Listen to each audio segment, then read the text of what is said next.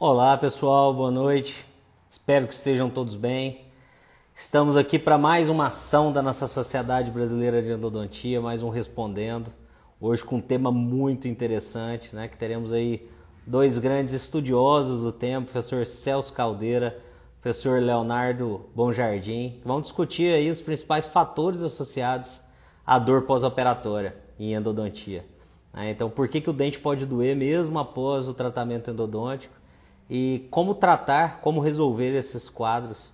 Né? A gente recebeu aí algumas. Deixa eu já aceitar o professor Celso.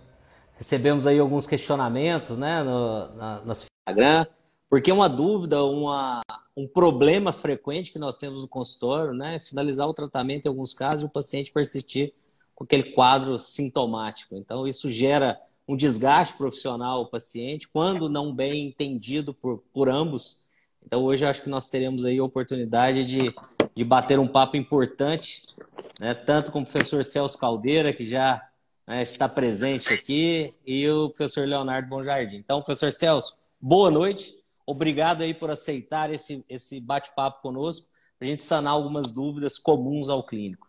E estendo também aí o cumprimento ao professor Leonardo Bonjardim, né? estarmos juntos aí falando sobre algo importante, né? frequente, na, na, na clínica e que gera realmente é, uma, um, um desconforto, não só no próprio paciente pela dor, mas também nessa relação profissional-paciente, quando ela não é bem entendida, explicada e o tratamento, né, a forma de tratar essas dores aí ocorre da melhor maneira possível. Então, boa noite a ambos. Professor Celso, primeiro, boa noite. Depois, professor Leonardo Bonjardim. Boa noite. Vocês me ouvem bem? Então, Muito tá bem.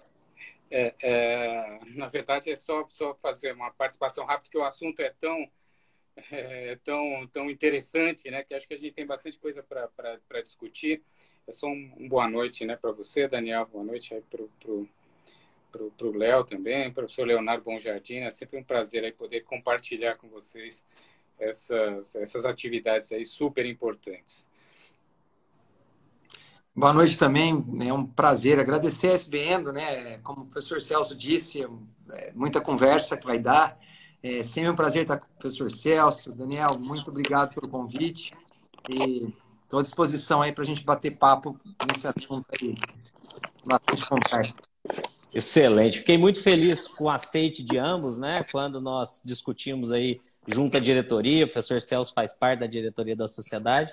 Porque é um, é um tema que aflige mesmo o endodontista, né? o nosso aluno da pós-graduação, é, o endodontista que, que, que tem a endodontia né, como frequente na, na sua vida. E muitas vezes essa dor pós-operatória, né, ela, ela surge é, após o tratamento endodôntico e a causa pode ser de origem né, odontogênica ou não. Então, entender esses mecanismos, a, a melhor forma né, de tratar ou de conduzir os casos, ela é uma dúvida realmente muito comum e frequente do, do, dos endodontistas. Então vamos, vamos falar um pouquinho sobre né, esse tema aqui. O tema da nossa live é por que, que o dente pode doer mesmo após o tratamento endodôntico? Né? O que, que nós vamos fazer? Então eu queria primeiro, professor Celso, que falasse um pouquinho para gente sobre assim, como são esses quadros mais frequentes né, de dor pós-tratamento endodôntico, seja ela imediata ou algum tempo após o tratamento. É, é, é, você sabe que quando, quando a gente falou de, de fazer essa live, tudo, eu fiquei repensando, né, meus, meus 30 e tantos anos aí de, de endodontia. É, e, e, e, a gente percebe o que, que, o que, que tem mudado, né, o que, que tem acontecido. Até estava falando com os alunos de especialização esse fim de semana que uh, parece né, que há 20 anos, quando chegava o, o, um, um paciente com, com dor, e ele era né, a dor é de origem pulpar ou periapical, é, a gente já sabia que era um dente que já estava cariado, que foi trocar uma restauração e a gente tem que fazer uma recuperação desse dente, ou se não, foi um trauma que aconteceu. E, e eu revendo isso né, mais recentemente, é, dá a impressão que a gente tem é, uma situação piorada. Né? Eu acho que teve uma modificação tanto é, eu acho que a gente tem recursos melhores hoje em dia para tentar identificar qual é a origem né, dessa dor, é, mas é, dá, dá, a impressão que nós temos recebido os casos mais complexos. né, em que o paciente às vezes não consegue nem identificar de onde parte a dor, ou senão ele vem com o relato né, de que aquele dente tá, já foi tratado uma, duas, três vezes, ou às vezes até uma vez só, e que continua com dor. É, eu acho que são, são duas coisas diferentes.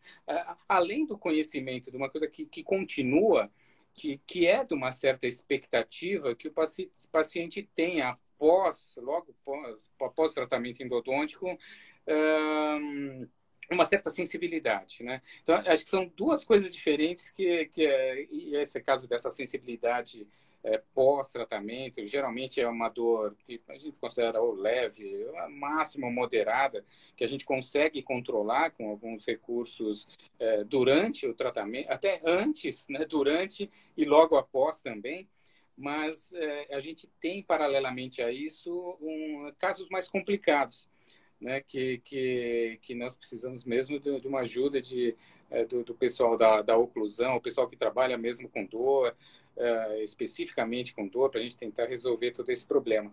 Então, é, é, os quadros clínicos, eu acho que eles, eles continuam ainda né, se apresentando com uma origem já conhecida, mas de uma maneira mais complexa, eles têm se apresentado uh, com, com, com, alguma dificuldade, trazendo uma dificuldade para o endodontista, principalmente, e para o clínico geral também, né? É, é, vem sem identificação dessa dor. E aí nós temos que lançar mão mesmo de, de uma série de outros recursos para poder alcançar aí pelo menos uma aumentar nossa probabilidade de, de, de obter um diagnóstico mais mais completo né mais é, exato. Eu penso muito nesse sentido. É eu, eu concordo e, e realmente né assim é, o que eu vejo muito nos dias de hoje acho complementando o professor Celso é que talvez também o conhecimento sobre as dores tem crescido também em todas as áreas. Isso também nos fez prestar um pouco mais atenção em casos que não são tão rotineiros. Eu sempre falo, e a gente fez uma pesquisa aqui, até o Daniel me ajudou muito, qual eu agradeço, e o que a gente percebe, assim, é que a, a, a avaliação do paciente com dor, inclusive odontogênica, de origem dentária, ela é, a parte de diagnóstico sobre isso não foi muito bem sempre foi feito meio assim sabe? Se vocês me entendem. Ah é isso então é, é isso faz faz faz a endo a dor pós-operatória que é uma, um sinal clínico uma condição normal leve moderada. Mas talvez a gente nunca tenha prestado atenção na dor quando ela deixa de ter esse valor biológico que a dor pós-operatória tem e ela passa a ser um problema para esse paciente. Então, complementando o professor Celso falou, é como ele bem disse: existe a dor pós-operatória normal, alguns têm mais, alguns têm menos, alguns não têm, outros têm muito. E essa é uma experiência muito individual, porque dor é assim, e a gente tem que estar condicionado a entender. Porque às vezes a gente tem. O preconceito é muito embutido na nossa experiência de dor com o nosso paciente, né? Ah, mas como que ele tem tudo isso aí? Isso aí não é verdade. É, é a experiência dele. A gente tem que tratar esse paciente sem preconceito. Agora, embora seja pouco frequente, a gente tem que entender que algumas outras causas de dores pós-traumas odontológicos como um todo, incluindo a endodontia, podem acontecer, persistir, e a nossa tomada de decisão rápida é quem vai fazer um processo se tornar persistente ou não, muitas vezes.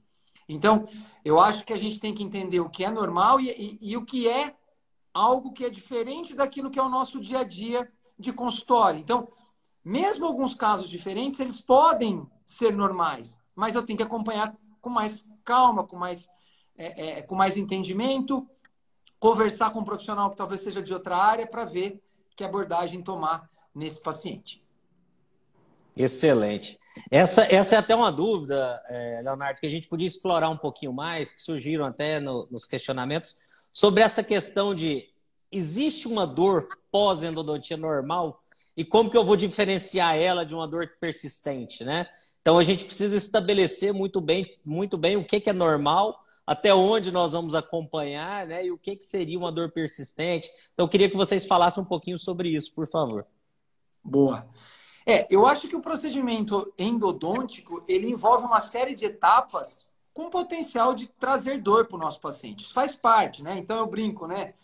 É, uma, um, no diagnóstico de, de dor, de dor é, neuropática trigeminal pós-traumática, que é aquela dor mais persistente, pós qualquer evento, que pode acontecer pós um evento é, traumático odontológico, procedimento odontológico, ela se caracteriza por qualquer injúria química, mecânica, térmica.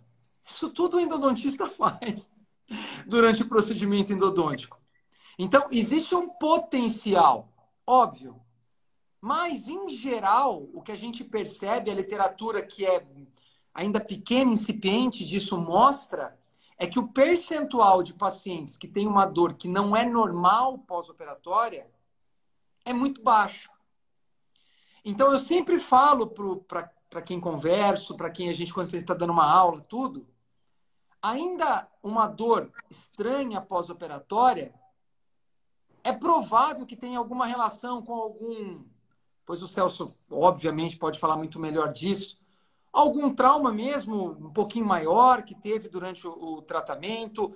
Uma, nós temos que entender que a gente pode ter deixado de fazer algum canal colateral, um canal lateral, a gente não viu. Por isso que hoje a gente tem diagnóstico e outras técnicas para melhorar isso. Isso é importante usar. As pessoas sempre falam assim, usa tecnologia sim, se for bom, sim, né? Mas aí, nesses casos, o que eu sempre instruo, o, Daniel, é que a dor persistente é um conjunto de situações que começam no pré-operatório. Então, existem trabalhos mostrando que algumas condições pré-operatórias, elas não. Eu, eu, eu tomo cuidado falar com isso, não é que vai acontecer, mas são condições que aumentam a chance, aumentam o risco. Né? Então, o hospedeiro com essas, o paciente com essas características. Então, muita dor pré-operatória. Tem trabalhos que mostram que intensidade de dor pré-operatória ela é um fator de risco. Fatores outros, como é, é, é, algumas características psicológicas pré-operatórias, algumas comorbidades dolorosas crônicas pré-operatórias, um transoperatório ah, traumático, onde você percebe que houve ali ah, um extravasamento desnecessário às vezes acontece de um material, né? Uma instrumentação além do forame, né? Um extravasamento de material de, de, de, de substância que desinfecta, um hipoclorito, enfim, que seja. E o pós-operatório, né? O controle dessa dor pós-operatória. Então são vários fatores que se complementam para tornar esse paciente um paciente provável de dor é, é, persistente pós-operatória. Mas ainda assim, os trabalhos mostram que, comparado com outros procedimentos traumáticos, né, teve um trabalho é, não tão recente, mas legal, que ele pegou 449 casos de dores persistentes que ele chamou de iatrogênica. Nem sempre é iatrogênica. Às vezes acontece, a gente tá fazendo uma pulpite, a gente faz uma amputação ali. Isso é que nem a dor do membro fantasma não vai dar nada. Mas um percentual, você fazendo tudo certo, pode acontecer mesmo assim. Então, esse cara, esse, essa pesquisa, ela demonstrou que a maior parte dos casos que a dor persistiu não foi decorrente de um procedimento endodôntico. Esteve muito mais relacionado à extração de terceiro molar, a anestesia principalmente nervo-lingual. Isso, isso o endodontista faz muito também. Então, às vezes, não é nem o tratamento endodôntico, é a própria anestesia mesmo né? Que é um trauma também. Então, é mais ou menos isso que pode acontecer e a gente vai complementando depois na nossa conversa. Não, perfeito. Foi, foi perfeito. É, é, é, e, e, até isso vai bastante ao encontro. Houveram até algumas perguntas né, que foram feitas. Bom, mas que, como é que eu faço essa prevenção disso tudo? Né? O que, que o endodontista tem que fazer até para convencer o paciente né, de, que, de que ele pode ter uma dor durante o procedimento. É, é, eu acho que a gente tem que trabalhar sempre em cima disso que, que o Leonardo colocou, que é, é da, da possibilidade. Existindo a possibilidade, você colocando isso previamente ao paciente, evidentemente que você. É, é, muitas coisas têm até o efeito placebo disso tudo, né? Dele, dele se ele já conhecer anteriormente, é, isso vai facilitando todo o processo. É, uma coisa muito interessante é, é a gente explorar essa, essa, essa situação que, né, que o Leonardo colocou, de você ter uma. A dor pré-operatória é um fator que está é, fortemente associado à possibilidade dele ter uma dor é, pós. É, isso, isso choca um pouquinho com. É, hoje em dia, a gente tem uma tendência a fazer, por exemplo, o tratamento em sessão única. Se você for pegar os trabalhos, a ah, sessão única ou múltipla tem diferença com relação à dor pós-operatória, você não vai encontrar é, é, você vai encontrar tantos trabalhos que mostram que sim, como outros trabalhos que não, que não ocorreram essa diferença. Mas é, isso ainda continua linkado com essa dor pré-operatória. Né? Assim como é, é, bem mais provável que você tenha uma possibilidade maior de ter uma dor, dor pós-operatória se você, durante o procedimento, é, incorreu em alguma, alguma atividade um pouco mais é, é, agressiva, vamos dizer assim, do ponto de vista é, químico ou mecânico, mesmo que isso a gente não, não, não tenha é, cientificamente uma, uma comprovação. Você vai encontrar trabalhos que dizem das duas maneiras que isso pode acontecer. Por exemplo, se eu aumento a concentração do hipoclorito, né? É, certamente você vai ter uma, um pós-operatório pior? Não, mas você vai ter um, um, um, talvez um percentual de pessoas que, que é, vão, vão, vão entender isso como uma agressão maior né, é, para a parte periapical. É, e além dessa agressão química, mecânica, térmica que a gente faz, como o Leonardo colocou, é, eu coloco é, e também isso como um fator não vou dizer predisponente, mas que pode propiciar né, um favorecimento do surgimento de uma dor pós-operatória, a questão microbiológica. Né? Que, é, evidentemente, para a gente, a nossa maior dificuldade ainda é né, você descontaminar de uma maneira adequada o canal radicular. E se eu linkar isso com essa questão de fazer rápido, a sessão única associada a fazer rápido? Tem muitos casos que você está correndo risco, vamos dizer assim, que o teu paciente tenha um pós-operatório pior. Uh, e tudo está linkado. Se, se, já existe uma agressão, né? é, você tem uma possibilidade, é um, é um fator que propicia, talvez, um aumento da possibilidade de, de inflamação dos tecidos periapicais. É, é, e se você agride ainda mais esse tecido de forma é, química, mecânica, ou mesmo na persistência de, de, de micro-organismos, evidentemente que esse, esse, é, esse paciente tem uma possibilidade muito maior de ter é, um, um pós-operatório né, que, que passa do, do leve para moderado, ou até mais intenso. E lembro ainda que a gente ainda não está falando da, daqueles casos que estão tratados há muito tempo e ainda tem a dor persistente, né? Mas uh, eu ainda consideraria que é comum você ter uh, uma sensibilidade em função de todos esses detalhes. É uma coisa que é, que é normal. Eu acho que é normal, né? Dentro, dentro de um certo limiar, né? Que, que aí o Léo pode trabalhar um pouquinho melhor. Eu, eu acho que você tocou num assunto assim que, que as pessoas têm que tomar um pouco de cuidado. O fato de a evidência científica não mostrar diferença é porque a prevalência desses problemas é muito baixo.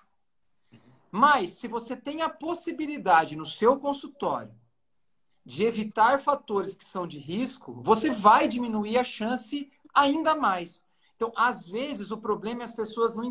Se fosse mais prevalente esse problema, as pessoas iam perceber e deixar de fazer rapidinho. É claro que tem casos especiais. Outra coisa que o Celcinho falou, que as pessoas não conseguem, o dentista, ele, ele não gosta, parece, de conversar com o paciente.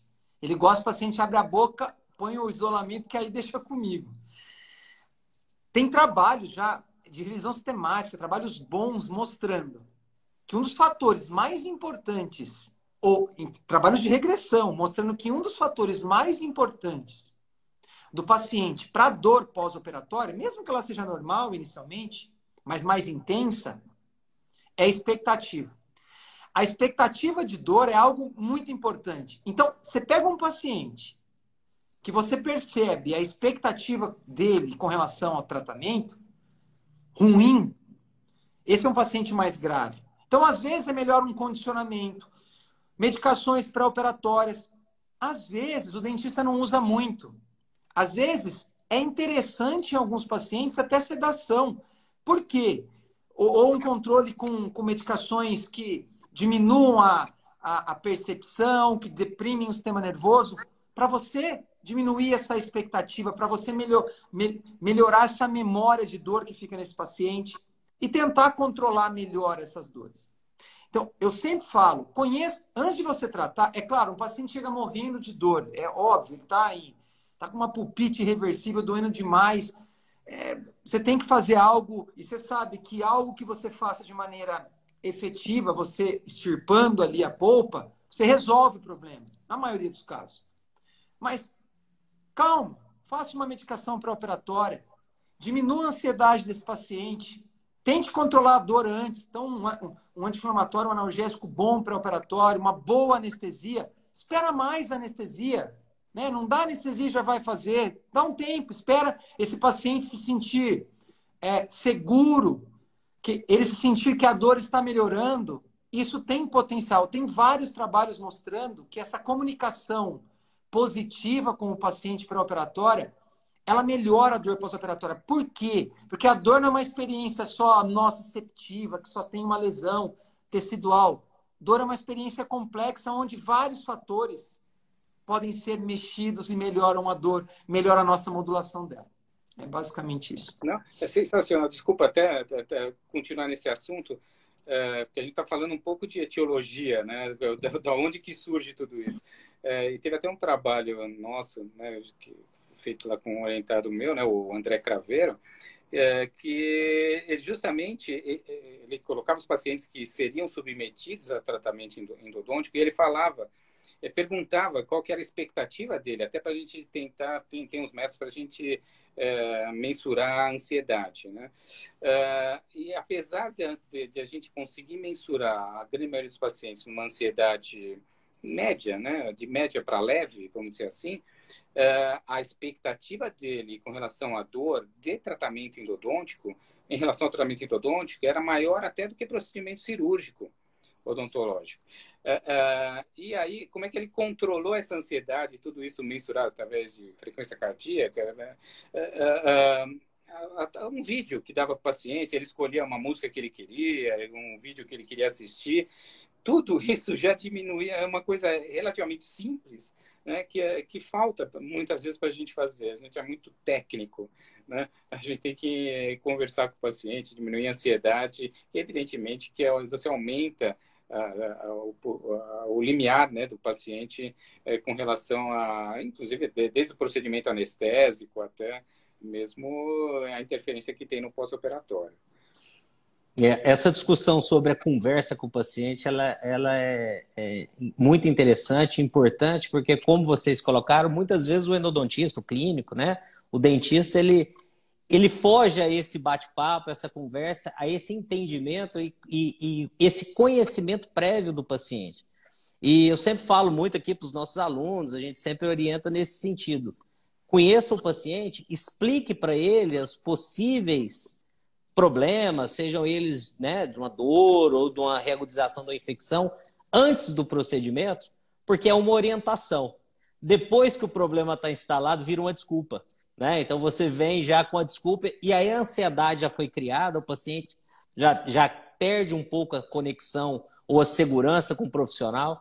Então, essas orientações, entender que é um paciente, como o professor Leonardo colocou, predisposto, que pode ter uma possibilidade maior de, de trazer esse quadro álgico pós-operatório e você explicar para ele essa possibilidade, ele entender quando surgiu o problema, ele vai te procurar de uma maneira diferente, porque se você não fala nada e ele começa a sentir dor em um dente que muitas vezes estava sintomático. Né? Então, isso é, são, são situações também importantes essa conversa, esse entendimento e essa explicação prévia ao procedimento e não depois, porque pode, o paciente pode entender como uma desculpa e não como orientação. Né? Então, esse é, é um ponto importante. Eu queria aprofundar um pouquinho mais, que foram questionamentos que surgiram também, a respeito da etiologia. Né? Nós falamos por alto, mas nós podemos ter problemas associados à dor pós-tratamento endodôntico, de origem é, específica do tratamento, como vocês levantaram algumas, e também é, extras, né? fora do tratamento endodôntico em si. Então, eu queria primeiro que a gente falasse um pouquinho, professor Celso, estabelecesse alguns passos operatórios que podem trazer ou, ou melhorar, diminuir a possibilidade de, de dor pós-operatória, e depois a gente entra nessa seara da, da origem não é, tratamento endodôntico. Então, podíamos é, explorar um pouquinho isso. É, é, é, eu acho é bem interessante até,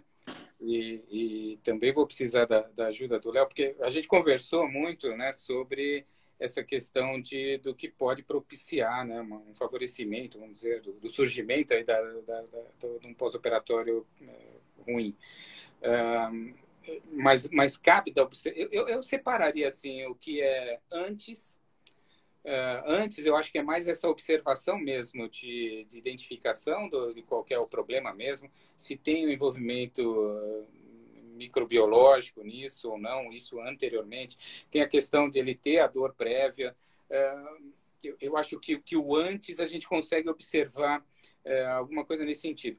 Tem algumas coisas relativas ou secundárias, por exemplo. Tem alguns trabalhos que falam ao paciente jovem ele tem, tem uma relação talvez com pós-operatório pior. Bom, vamos entender qual que é isso, é, qual que é esse problema. Normalmente, é claro que o paciente mais idoso, você tem algumas patologias mais crônicas.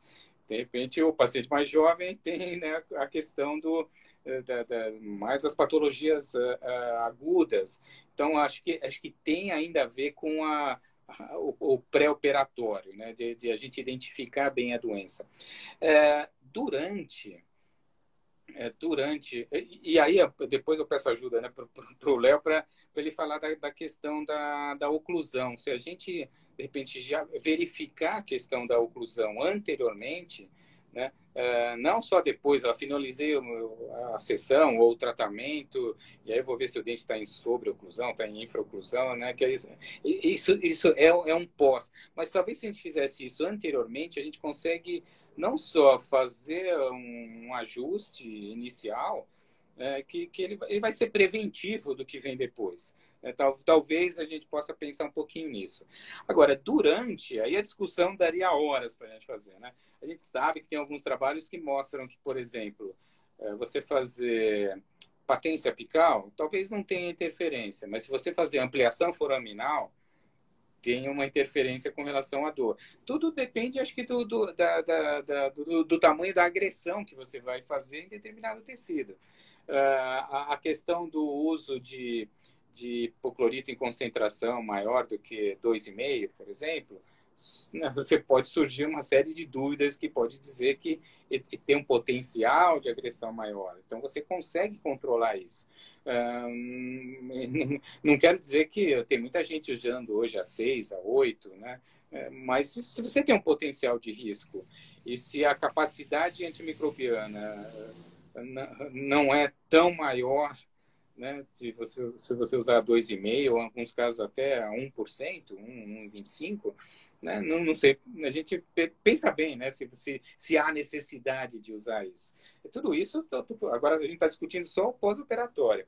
Uh, por exemplo, uh, e, e, durante esse pós-operatório, claro, eu não vou falar da, da, da, questão técnica de limites, tudo isso daí é, é, acho, que, acho que fica muito óbvio né, que a gente tem que, que preservar. Gente, eu talvez ressaltaria durante a questão do, da concentração de hipoclorito, a questão da a cinemática. Hum, hoje em dia a gente já não considera mais, antigamente até falava, né, talvez a, a, a cinemática reciprocante, quando ela está muito próxima da região apical, talvez propiciasse uma extrusão maior de, de, de debris uma, eu acho que isso, a gente controlando também o que a gente vai trabalhar para diminuir a agressão física, né, é, e de não levar é, detritos à região apical, trabalhando melhor ali os dois últimos milímetros, né, com um pouco mais de cuidado, se você, você elimina essa possibilidade.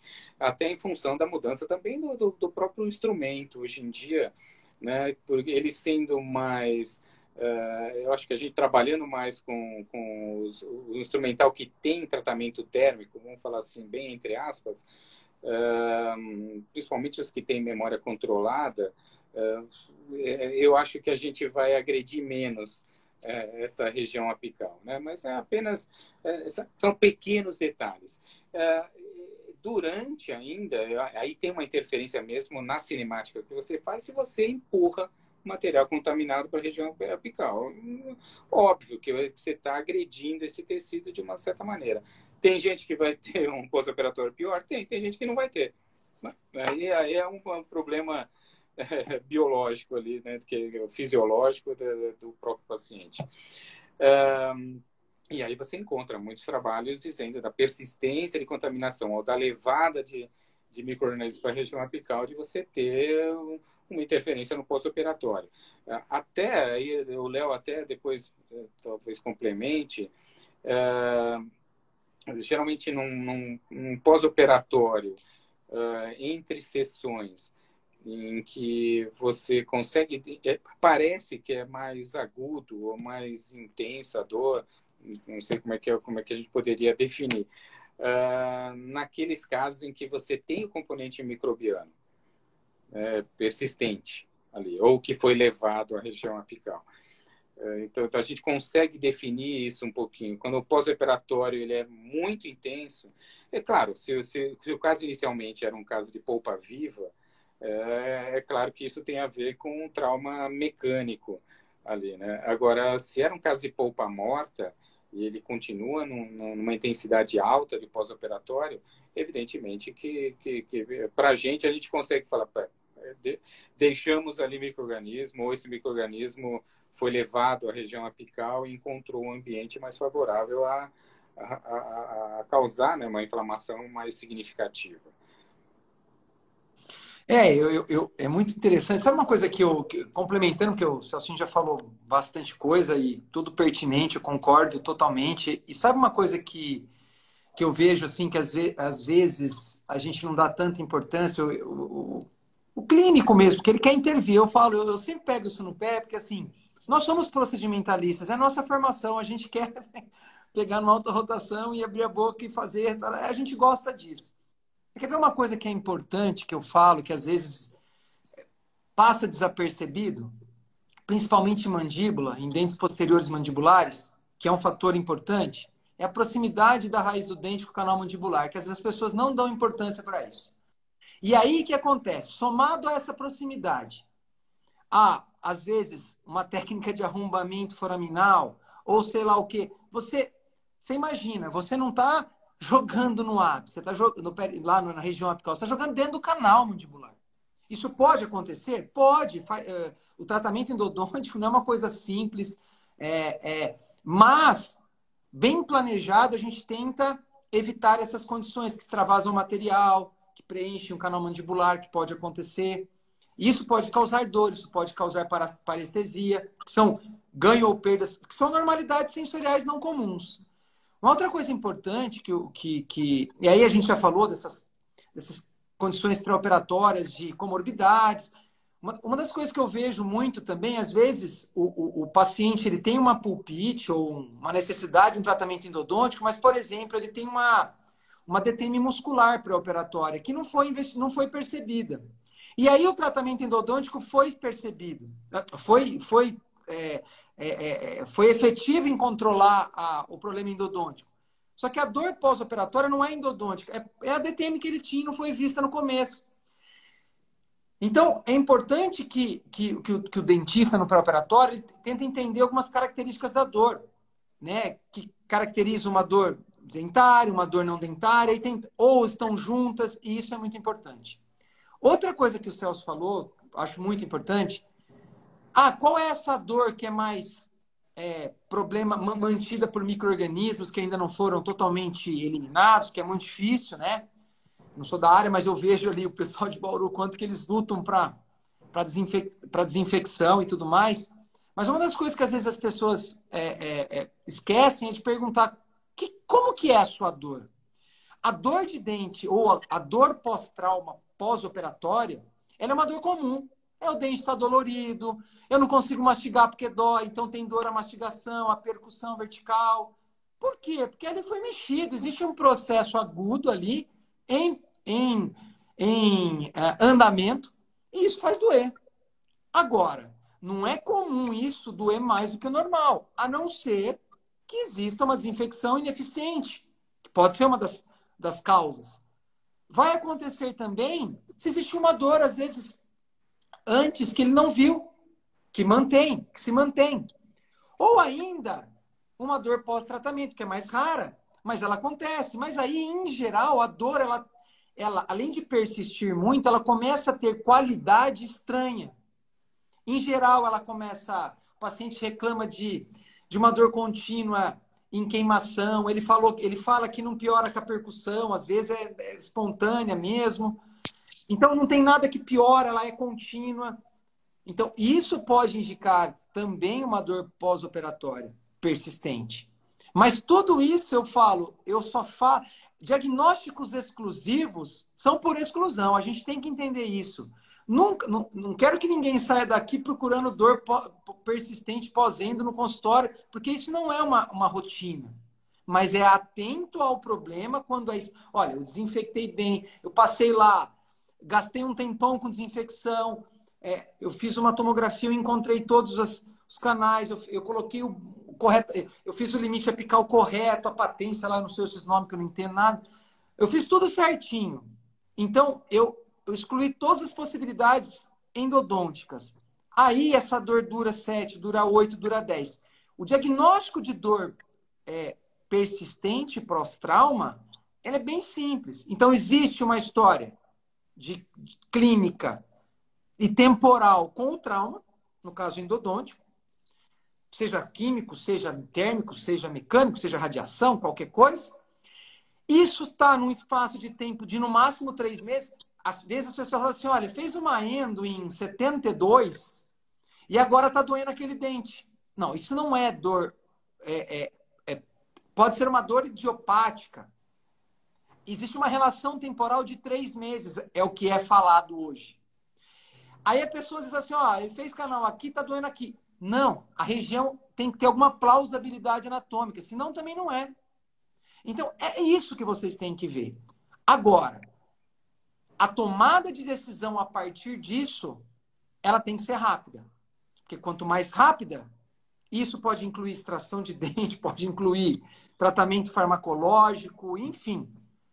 E a chance de melhorar, é, é, a gente não tem ensaios clínicos grandes porque a prevalência é baixa, então a gente não sabe direito ainda o trajeto, a história, a jornada dessas dores nesses pacientes. Então, voltando para finalizar essa parte etiológica, investiguem as investiguem etiologicamente a parte dentária mesmo. Então, relação com canal mandibular, principalmente mandíbula. Faça uma bo um bom exame de imagem, faça um bom, um bom planejamento. Né? Se não tiver uma pressa do paciente, eu fico meio me questionando para que fazer em, duas, em, duas, em uma sessão só. Se, ah, mas não tem infecção, é uma. Eu sei, mas às vezes você controla a dor melhor, o paciente vai. A expectativa dele no retorno é que sem dor na maioria das vezes. Então ele está bem, ele está mais tranquilo. Então a dor vai ser do procedimento. Ele já teve uma dor, você já controlou. E as outras coisas que a gente já conversou, mais sistêmicas. Então é óbvio que você tem pacientes com doenças sistêmicas, você tem pacientes é, com expectativa ruim, com fatores psicológicos, é, tem até fatores genéticos, é uma outra coisa que a gente pode discutir, que também influenciam, alguns polimorfismos, enfim. E ah, essas comorbidades dolorosas. Às vezes o paciente tem uma pulpite e uma DTM. E aí no pós-operatório a pulpite continua doendo uma delas. Só que ele sentia mais a pulpite porque ela dói mais que a DTM. Então, depois que passa uma, fica outra mais leve, ele acha que é. Ele acha que é pulpite, não é. É uma DTM que não foi vista no diagnóstico. Então, faça um bom diagnóstico. Se você gosta disso, e é verdade, ele viveu a vida inteira. Eu acho que a gente está é, focando muito em estratégia, em abordagem terapêutica, e a gente está esquecendo o que vem antes. Se vocês se fizerem uma perguntinha, vocês já se perguntaram quando vocês tratam um paciente qual é o nome da doença que ele tem? Muitas vezes a gente trata o sintoma dor, e nem sempre a dor é um sintoma. Então a gente tem que ter o nome do problema e se existem outras possibilidades. Então, perca ou ganhe, usem como quiser, um tempo na cadeira para que você entenda o seu paciente. A educação em dor, que o Celcinho falou, o Daniel falou, é uma ciência, gente. Isso aí já se sabe há muito. Que quando a gente trabalha essa parte neurociência relacionada à dor do paciente, quando a gente explora esse lado mais cognitivo de, enfim, a gente consegue ter benefício para o nosso tratamento. Sensacional. A dor é uma consequência, né? Nós precisamos estabelecer a causa para resolver o problema. Não adianta buscar apenas né, resolver a consequência, tem que resolver a causa, que é o principal.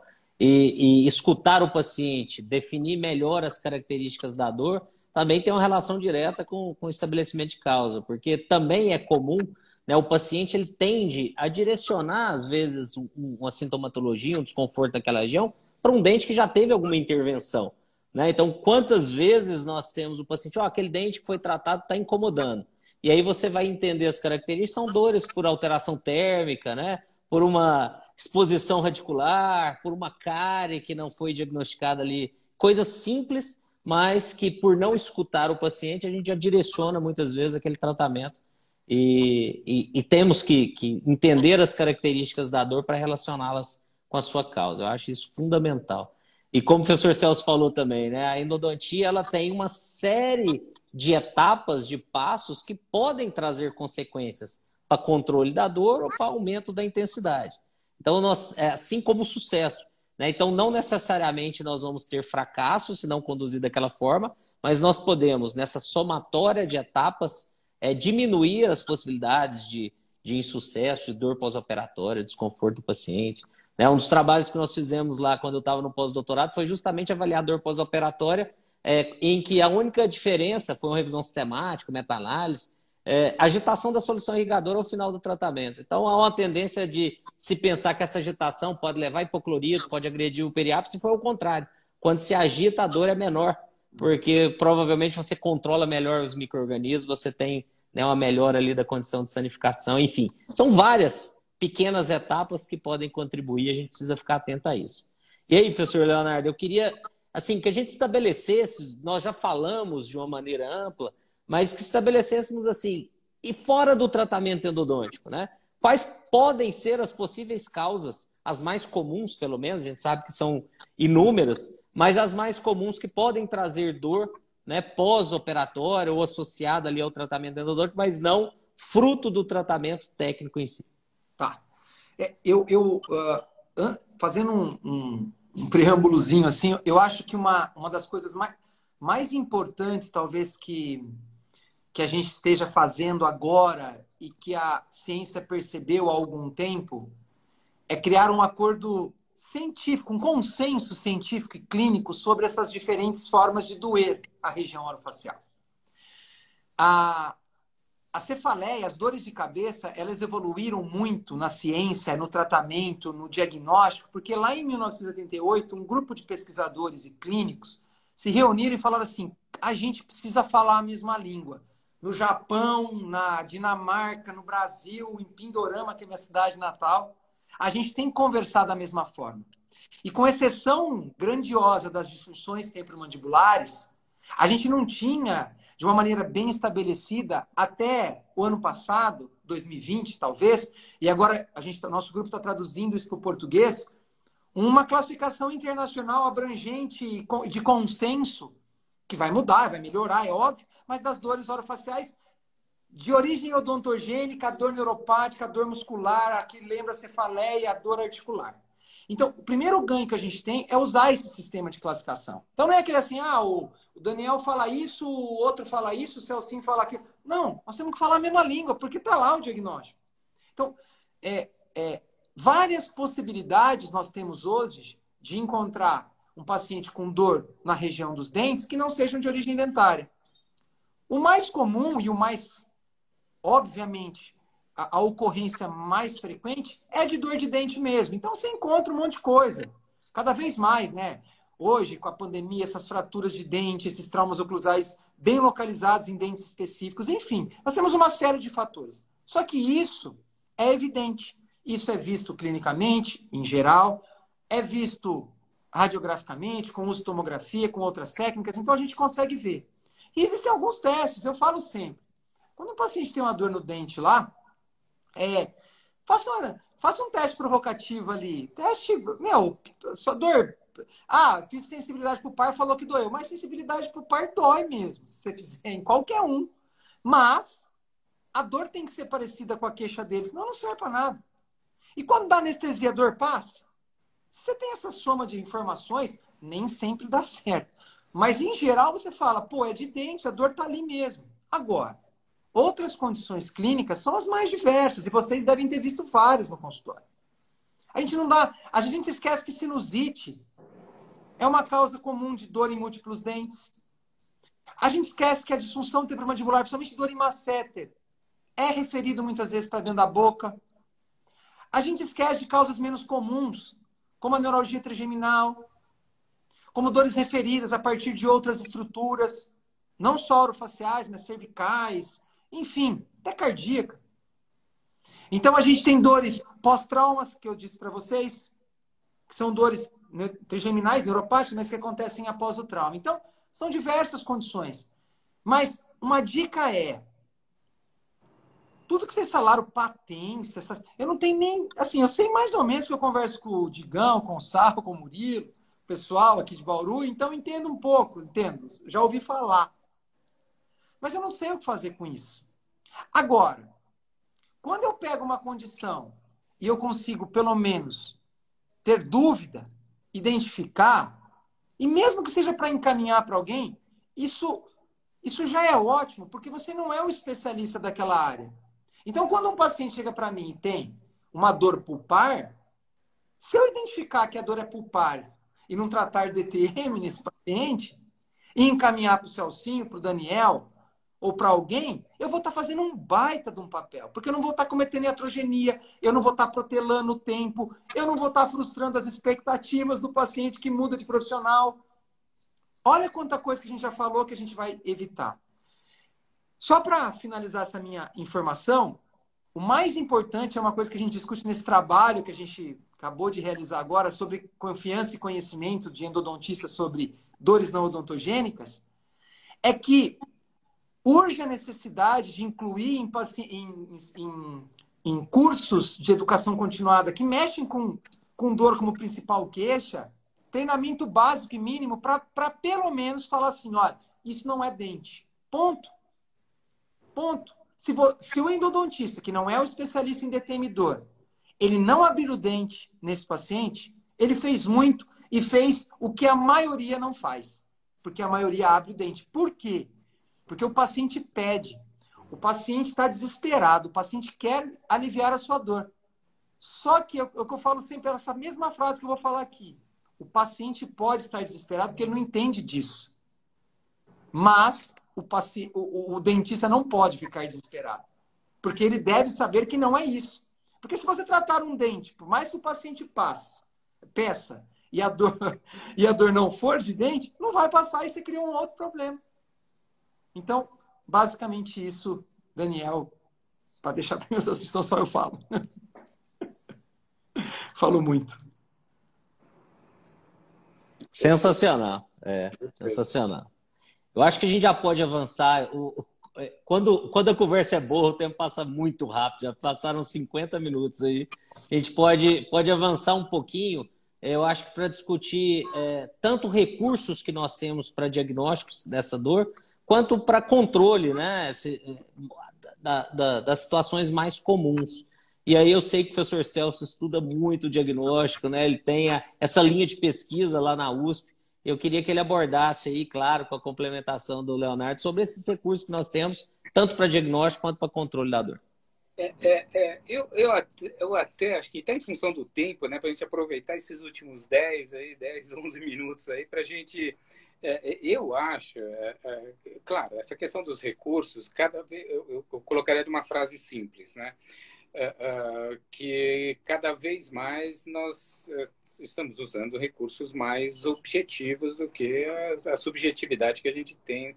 E isso, e isso também não, não diminui a importância da, da também realização desses, desses testes os de sensibilidade, eu acho que a gente o, o, o caminho é exatamente o que o que, que o Léo colocou. a gente precisa identificar exatamente o que é essa essa doença, né? E como que é a manifestação da dor né? é, é, o passo depois para a gente ver se se, enquadra, se encaixa nesse quadro que a gente tem no momento.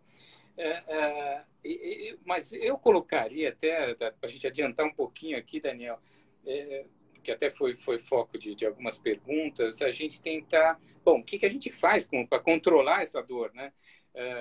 Um, e, e, aí, né, a gente pode jogar uma série de possibilidades e depois, né, vou, vou pedir né, o complemento aí do Léo, com certeza, para a gente tentar é, resolver o problema. Se for de, de origem endodôntica, eu, eu também dividiria isso no, no antes. Antes, é, é, até se, se a gente conseguir identificar a dor, é, ou até a, a, a, origem da dor e esse dente, se ele, se ele é se ele é o dente algógeno ou se o dente ele é sinálgico de, de alguma outra coisa, não sei se ainda essa, essa terminologia ainda é utilizada, né?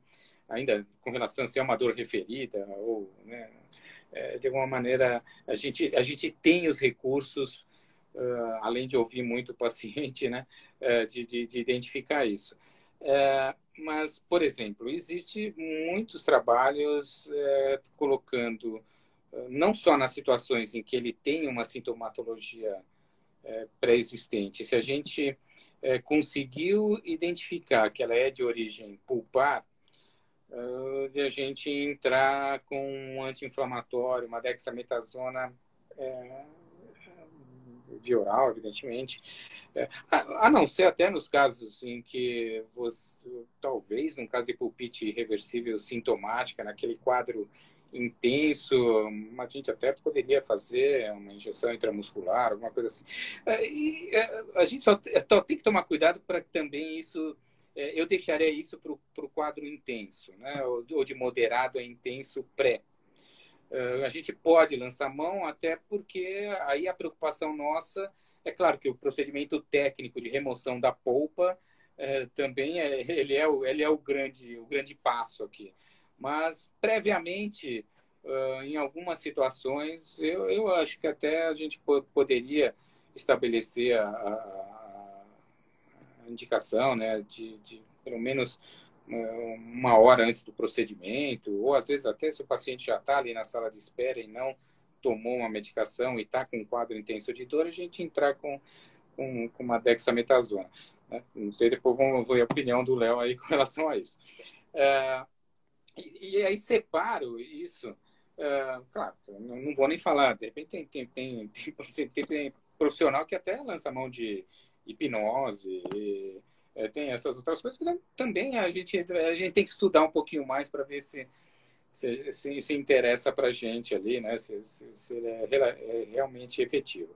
É, o Léo já falou, inclusive, dos é, os ansiolíticos, de repente, em algumas situações, eles são bastante interessantes mesmo. E, e a gente lança a mão. Uh, uh, ou fazer um planejamento mesmo de fazer sedação, né? Eu acho que essas coisas prévias elas são bastante interessantes. Bom, fazendo ou não isso, durante o tratamento, eu acho que a gente pode também lançar mão de algumas coisas do tipo. Um, além de, de, de, de, não fazer todos os casos em sessão única, né? a gente entender muito o caso, eh, que tipo de caso é, e, e, às vezes é essencial mesmo lançar mão de uma medicação intracanal que tem um potencial antimicrobiano né, interessante. Ou nos casos de polpa viva, até quando foi muito traumático o procedimento, você não precisa fechar naquela sessão. Né? Você, você coloca um anti-inflamatório ali dentro, né? É, administra um anti-inflamatório posterior, né? se for o caso dessa. Se, se foi o procedimento traumático durante. É, tem alguns trabalhos falando de, de repente, você é, colocar água gelada no final do, do tá, tá, tá, tá após o tratamento, ah, tudo bem, talvez eh, ele tenha uma certa ação, mas eu acho que é muito temporária e muito diminuta mesmo, né? Porque, evidentemente, que, que uma água congelada, ou quase congelada, né? É, logo depois vai haver uma troca de temperatura e isso é, é muito, é muito pontual. Se dá certo ou não, né, eu não tenho experiência para dizer se, se dá. Até acredito que, que possa ter uma ação com relação à vasoconstrição, né, no, no, no início do processo inflamatório, na continuidade, ou, ou quando você está agredindo mais ali o tecido, pode ser até que dê resultado. E aí penso no, no pós, né, no pós, além da, da questão do anti-inflamatório, é, e até estou falando de uma maneira bem rápida, até foi é, alertado, é, colocado para a gente a, possibilidade do uso, por exemplo, do laser mesmo, né? de laser de baixa, evidentemente, né? e, e, aproveitando talvez o potencial né? de, de, de biomodulação aí do processo inflamatório, da questão da, da analgesia que ele poderia trazer numa logo posterior ao tratamento eu estou falando mais do, do, preparo do canal. Desde que ele é obturado, eu vejo um grande problema e ter visto muito caso de extravasamento de cimento causando uma persistência de dor né, no pós-operatório piorado, porque aí você tem o agente local né, de, de, de, de, de estimulação né, para a inflamação. Uh, talvez aí você tenha uma ação diminuída do laser, mas eu também acho que ele pode ser utilizado como alternativa, né, um laser de baixa uh, depois do tratamento endodôntico, uh, tanto eh, de, de, término de, entre sessões, vamos dizer assim, como depois da, da, de obturado canal. Mas aí, deixa o tio Léo falar algumas, algumas alternativas aí que a gente pode fazer mesmo para o controle aí de dor. É, não, eu só vou, eu acho que você foi certeiro no que falar. Eu, eu acho que o dentista, ele tem que perder um pouco o medo de usar, de controlar a dor. Eu acho que a gente é, é um pouco receoso pela nossa própria formação também. A gente acaba aprendendo pouco sobre. A gente aprende, eu brinco, anestésico e o outro para substituir, um antibiótico, outro. Isso é a nossa formação mesmo, então a gente acaba tendo um pouco de medo de fazer aquilo que a gente não tem muita experiência e é normal. É melhor até que não faça. Mas eu, eu, eu não consigo, ah, é, é, e pensando na medicina, nas outras áreas de saúde, principalmente a medicina mesmo, o controle da dor é fundamental. Eu acho que a gente tem que lançar mão de recursos é, pré-operatórios, é, transoperatórios, pós-operatórios, tudo que a gente puder fazer para o paciente não sentir dor, tudo que a gente puder fazer para o paciente não ter essa experiência desagradável, eu acho que é válido. Para aquele momento e para outros momentos. Então, eu acho que usar corticoide pré-operatório é. Já tem vários trabalhos que mostram corticoide, anti-inflamatórios como ibuprofeno, cetorolaco, são boas é, medidas pré-operatórias. É, eles não controlam sempre a, a, dor de um paciente com pulpite reversível de molar, de premolar, mas eles conseguem melhorar o sucesso, diminuir a dor pós-operatória em 40%, 50%, que é melhor que ter 100%. Né? Associado a isso, a um bom controle pós-operatório, tem que usar um bom anestésico, a gente tem que controlar a dor. E, e, e, e assim, o laser, só para. Ele é um recurso, óbvio, mas assim, nesses casos de dor que é aguda, assim, rápida, o laser ele depende dessa dessa, desse efeito mais cumulativo, mais continuado. Então, eu não abriria mão, eu não abriria mão, a não ser que o paciente não possa, do uso de recursos farmacológicos mais fortes, mais potentes, que agem de maneira mais aguda ali, mais de maneira rápida nesses pacientes. O laser é bom, mas talvez o efeito dele é um pouco mais demorado, mais de, né, depende de uso, de um pouco uso mais frequente. Acho que é isso para meio geral, assim. Fora as medicações sistêmicas, né, em casos de pacientes é, com dor neuropática mesmo. Aí são antiepiléticos, né, anticonvulsivos, aí antidepressivos, aí é uma outra linha de medicações e de controle que a gente tem que fazer nesses pacientes. Eu acho que vários tópicos aí é, abordados é, foram de encontro às perguntas que surgiram aqui no chat, inclusive que mandaram lá na figurinha. Né? O laser foi muito bem explorado. Aí o pessoal perguntou muito sobre o uso do laser, que tem sido utilizado em diversas situações na odontologia. Ô, Daniel, claro, só, só uma coisinha, desculpa te interromper. É, o laser, eu sempre falo só uma coisa, eu acho que é importante todos vocês ouvirem. Eu vejo muitas vezes as pessoas que usam laser não ter qualquer habilitação e formação em, em usar laser. O laser é uma ciência, O laser não é só apertar o botãozinho lá e acender uma luz. Existe altera... mudanças que a gente tem que fazer em, densidade, em potência, em tudo isso para que ele possa ter a melhor eficácia. Às vezes o laser não é efetivo em alguns casos porque o, o, o, o dono do laser não sabe usar direito. Então, eu brinco sempre, eu falo sempre essa frase também. O laser ele pode ser eficiente para casos indicados se você sabe mexer com laser. Se você não sabe, não serve para nada serve para nada. Bom, Perfeito. Só isso que eu queria fazer de.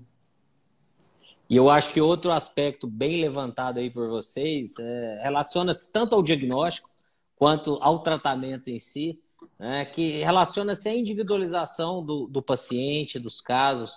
Hoje, hoje o dentista, o endodontista ou qualquer área busca muito protocolo, bu busca muito simplificação de técnica e nós não trabalhamos né, em um tecido simples o tratamento endodôntico, o tratamento odontológico não é simples, não é fácil, não é rápido.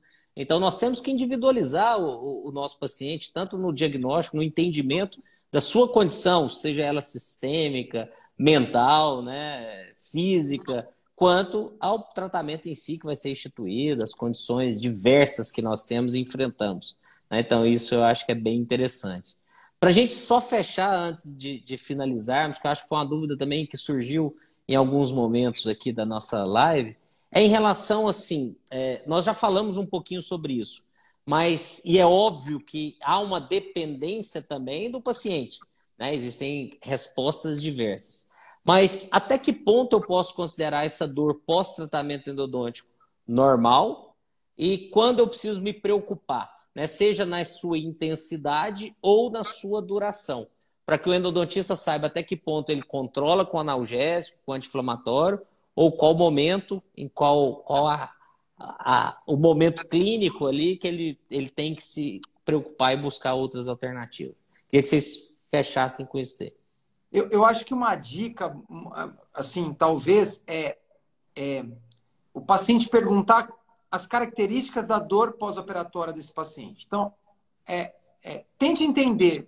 Dê um diário de dor para esse paciente, onde ele descreve ali, ou vai pelo WhatsApp. Tá doendo? Sim, não. Qual a intensidade dessa dor? Essa dor piora com o quê? Ah, qual é a qualidade dela? É uma dor dolorido só? Piora com a mastigação? Ou, ou é estranha? Deixa alguns, algumas palavrinhas lá. Outra coisa é a duração dessa dor. É claro que a duração da dor pode estar relacionada a um a, um, a uma desinfecção que não foi tão abrangente, não conseguiu acessar todos os canais existentes ali, a um, a um, a um dente de difícil acesso, onde teve um trauma um pouco maior na hora de, de acessar esses canais, chegar lá perto do, do forame apical, enfim, houve extravasamento ou não houve. Então, isso pode ser revertido, mas isso demora às vezes um pouco mais, porque existe um agente ali que está mantendo essa dor pós-operatória. Agora, se você começa a perceber uma dor diferente daquela do processo pós-operatório normal, uh, em qualidade, em duração, em intensidade, em persistência, que não, que não piora com as condições normais de um pós-operatório, ou seja, ah, quando eu mastigo dói, ah, pô, isso aí pode ser o trauma oclusal ali naquele momento, né? Então, isso é um traumazinho que está sensível e dói, está tudo certo, né? Agora, isso tende a se resolver. Quando isso não se resolve, isso começa a ficar mais persistente, começa a ter qualidade estranha do que é o normal, começa a ter fatores associados que não são os normais, eu acho que aí a gente começa a, começa a estabelecer. Eu ainda falo que talvez eu chamasse esse paciente de volta, eu tentaria, mais uma vez, às vezes, explorar, às vezes, mudar o, o, o, o curativo de demora, se tiver, esperar mais um pouquinho, é, usar uma droga anti-inflamatória por um pouco de tempo a mais, porque a tendência é isso se resolver. Agora, se começa a persistir, não muda o padrão, não tem alívio, não tem com o tempo, a, a condição começa a ter qualidade estranha, aí eu acho que a gente começa a, a, a pensar numa condição um pouco mais persistente, uma condição já denominada de dor neuropática é, trigeminal pós-traumática. Né? Então, eu acho que que é um diagnóstico meio exclusivo mesmo. A gente tem que é, acreditar que ainda é dente e depois, agora, olha, não dá mais. O ideal é, ah, eu, errei o dente, vou fazer o vizinho. Quando começa assim, para. para, vamos, re, vamos refazer o diagnóstico, vamos palpar músculo, vamos verificar um, um, um quadro de neuralgia, um quadro de dor neuropática. Não comece na tentativa e no erro. Ah, faço o vizinho, aí extrai aquele, tira o outro, faz o outro, de repente esse paciente de canina molar não tem mais nenhum dente.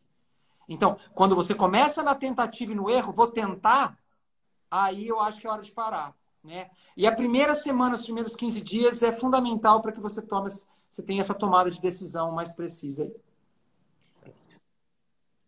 Não, perfeito. É, eu acho que é, eu acho que é bem, bem por aí. É, é, é que nem, aí, aí, eu vou passar que nem né, dessa, dessa nossa dessa experiência clínica aí de, de, de mais de 30 anos. É, eu acho que possa, se o tratamento foi do jeito que a gente faz, é tudo direitinho, a gente não tem nenhuma dificuldade, a gente se habilitou a fazer uma técnica é, que ela não é tão agressiva, mesmo com relação à substância, cimento, né, não extravasar, evitar o extravasamento, pelo menos às vezes acontece. É, eu acho que tem diminuído, é, pelo menos o que o paciente relatava como como pós-operatório, assim, na, na, no, no, no, grande volume do que é feito hoje em dia, eu acho que a gente tem encontrado um menor número de, de pós-operatórios é, severos, né? vamos dizer assim, com, com dor severa. É, isso de, também porque o paciente tem uma, é, culturalmente, uma, uma expectativa de que tudo bem, se, se, se doer um pouquinho depois, ficar um pouco sensível, ele, ele, ele para ele é normal.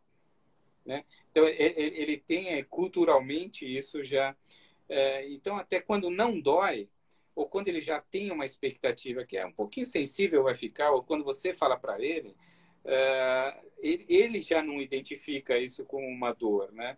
Então, a gente, eu acho que tem havido uma, uma diminuição nisso, até porque a gente tem usado também todos esses recursos para diminuir essa possibilidade. Um, mas eu colocaria as, o que que o que que é, eu considero assim o, o que é normal, né? É o paciente uh, ter uma, uma ligeira sensibilidade, uh, não a, a, a, percussão. Se, se ele já me fala, olha, uh, quando estou mastigando, olha, não, sair daí eu não posso nem tocar no dente. Eu uhum. sei que está vindo um descontrole da reação inflamatória. Ainda pode ser controlado uh, com, com, com a medicação, né, com, com um anti-inflamatório, para algumas situações sim, né? Mas eu já, na minha cabeça, já começa a associar com a questão de, de oclusão também, que é, isso é, nem estou é, desconsiderando se ele tem a dor prévia, porque aí ele já tem que estar tá preparado e a gente já medicar, né, é, com, com, numa expectativa que ele tenha que ele pode ter, né, vamos dizer assim, uma, uma, uma, uma dor um pouco mais um pouco mais intensa, vamos dizer assim, moderada. Tudo isso ainda é controlável do ponto de vista é, da, da, da, inflamação. Ah, agora, se ele fica, que nem o Léo falou, já uma semana que ele está com dor, ou começa a doer o dente vizinho, ou se, né, ou, ou se não, o dente homólogo. Ah, se a coisa começa a ampliar nesse sentido, uh, e, e, a gente sabe que tem gente que fala assim, ah, pode ser que eu deixei algum microorganismo lá. Aí começa a entrar com antibiótico e começa... Não, aí a coisa né, é, já é tudo errado. Eu acho que tem, aí tem que chamar o paciente mesmo. Ele está passou dois, três dias aí que, é, que é o esperado da reação inflamatória, uma dor que é controlável, às vezes até com, com analgésico mesmo, né? E às vezes com anti-inflamatório, eu acho que aí é normal, né? Mas se, é, se isso é continuado depois de três dias e principalmente se está aumentando, uh, eu acho que a gente tem que resolver logo isso, é justamente isso, né? O paciente tem que, tem que retornar é, para a gente fazer uma avaliação do tratamento que foi feito, né? É, que aí, é, é localmente, na minha visão, muito provavelmente, se, se não identificar nada que seja não, não odontogênico, é, a gente tem que refazer, tem que refazer o que a gente fez, é, entrar com, com uma, uma, medicação intracanal mais efetiva, mesmo a, a questão da, da, descontaminação, aumentar um pouquinho a concentração do, né, do nosso agente é, descontaminante ali, é, desinfetante, né, eu acho que aí a coisa é local. Eu, eu, eu, eu até é, valorizo a profissão do, do, cirurgião dentista e mesmo do endodontista fazendo essa diferenciação, né? Que eu é, não vou generalizar, mas é, é, a nossa diferença. Talvez muitas das coisas a gente vai ter que pôr a mão de novo. Não vai, a gente não vai resolver com a medicação, né? principalmente se o que está se a origem está ali dentro, né? principalmente na persistência de, de micro-organismos naquela região. É isso aí, Esse... antes de, de tratar com uma dor. Às vezes é, é bem provável que seja alguma coisa ali. É bem provável. Excelente, professores. Eu acho que a gente. É, o tema é extenso, né? É um tema que, que, que dá para trabalhar praticamente um curso de especialização. Eu até vi alguns colegas aqui endodontistas comentando isso, que têm buscado essa capacitação em dor orofacial, em DTM, justamente para associar essas informações oferecer um melhor tratamento ao paciente, porque é um tema extremamente complexo, amplo, mas eu acho que, que conseguimos atingir o nosso objetivo aqui, né, trazendo esses principais aspectos, as principais dúvidas do, do clínico. Então, fica aí realmente o agradecimento a ambos por disponibilizarem seu tempo, né, por estarem aqui conosco hoje, batendo um papo. Lembrando a todos aqui também que, que estão presentes que essas, todas essas lives ficam gravadas no, no Instagram aqui da SBN, geram o áudio para o Spotify, para Apple Podcast. Então, tá malhando, tá lá na esteira, pode escutar, pode participar. Além disso, né, professor Celso, a SBN agora está com uma série de novas ações. Então, em breve teremos novas, ações aí, né, nos cana no, no, nos no, todos os canais de comunicação da SBN. É, ações exclusivas para os associados e abertas para o público geral. Né? Então, a, a tem lá o seu site com, com uma série de informações, conteúdo exclusivo, mas também um canal do YouTube aberto com várias aulas aí. Vale a pena explorar esse mundo da endodontia que a sociedade tem oferecido aí, buscando sempre né, oferecer para o paciente, para o clínico, para a ponta, uma endodontia qualificada, para que a gente tenha uma melhora de uma, né, de, da endodontia sendo realizada no nosso país. Então, agradeço a ambos realmente a disponibilidade, em nome da Sociedade Brasileira de Endodontia, da diretoria, e fica o nosso agradecimento também, agora um agradecimento pessoal como endodontista, por ter trazido tantos aspectos importantes para a nossa clínica. Ah, então, obrigado, professor Celso, obrigado, professor Leonardo. Abro aí para vocês façam as considerações finais. Primeiro, primeiro os, os mais bonitos e inteligentes. Bom, então eu, eu gostaria de agradecer muito. Eu sou sempre muito grato a, aos amigos que eu fiz na endodontia, por intermédio de Gando, do Sal, do Murilo, enfim, de todos.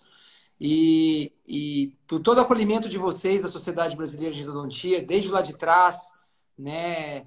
E, e, e parabéns assim por por estar tá levando essa informação que não é não é uma informação do dia a dia, justamente, né? Mas que a gente precisa desse treinamento para pelo menos, como eu disse, já tá bom demais saber fazer essa diferenciação. Então eu sou muito grato, é sempre um prazer estar com o Celso, cara que eu admiro e gosto muito. Obrigado, Daniel, sempre muito gentil, sempre, é, enfim, é, solícito, enfim, obrigado por tudo, obrigado para toda a diretoria da SBN aí. E obrigado a todos que assistiram, ficaram até agora aí assistindo. Exato, não, pô, eu só tenho também a agradecer aí a, a possibilidade de poder trabalhar junto ao, Léo aqui, ao, ao, Daniel também.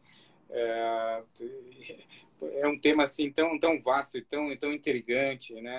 Eu acho que todo mundo deveria mesmo se aprofundar né, um pouquinho para poder oferecer mesmo para o nosso paciente, né, os nossos alunos, né, assim, essa possibilidade deles entenderem um pouquinho melhor esse processo, é, que ainda, a, ainda tem, tem, tem vários, vários detalhes aí que a gente poderia é, explorar mais. E sempre é um, é um prazer aí poder participar, né, é, algo com, com, com, com a sociedade, é, na sociedade como um todo, né? estou falando só a SBN, mas a sociedade endodôntica é, eu acho que ela é, ela é ainda carente né, dessas discussões.